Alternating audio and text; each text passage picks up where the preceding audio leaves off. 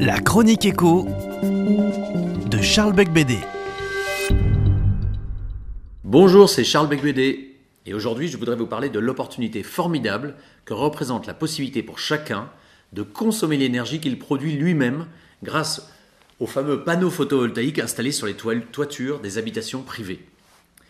Le marché de l'électricité en France s'est progressivement ouvert à la concurrence sous l'effet de plusieurs directives européennes. Ainsi, depuis 2004, les entreprises peuvent choisir le fournisseur qu'elles préfèrent et depuis 2007, chaque particulier bénéficie de cette totale liberté de choix. Mais souvent, le consommateur lui-même ignore qu'il pourrait ainsi réduire sa facture énergétique et reste prisonnier de ses habitudes. En 2016, on a franchi un troisième palier significatif puisque le tarif réglementé d'EDF a été supprimé pour les entreprises. La dernière étape viendra bientôt, je l'espère, quand le tarif réglementé disparaîtra aussi pour les particuliers.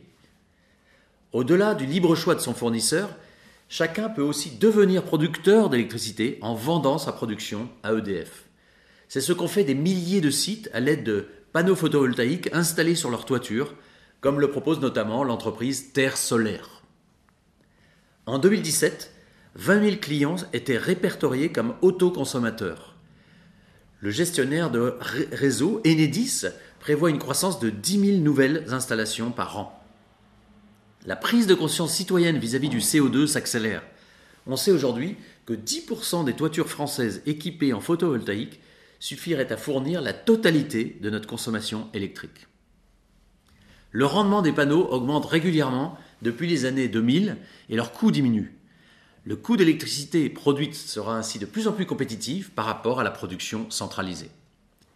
Chacun pourra donc produire sa propre énergie, s'équiper de moyens de gestion de sa consommation, faire coïncider au mieux période de production et de consommation, et revendre à EDF le surcroît d'énergie qu'il aura ainsi produite et stockée.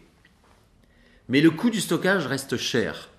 Certes, les clients résidentiels bénéficient d'une prime à l'investissement et d'un prix réglementé de vente des surplus de leur production d'électricité, mais il faudrait améliorer les possibilités de stockage de l'électricité en lançant une grande politique industrielle qui pourrait diviser par deux le coût de stockage. Il faudrait aussi donner une prime à l'investissement pour celui qui s'équipe de batteries. Cela permettra de doter la France d'un levier immédiat et exportable pour la mise en œuvre de la transition énergétique. C'est dans cette voie qu'il faut investir. Au revoir et à la semaine prochaine.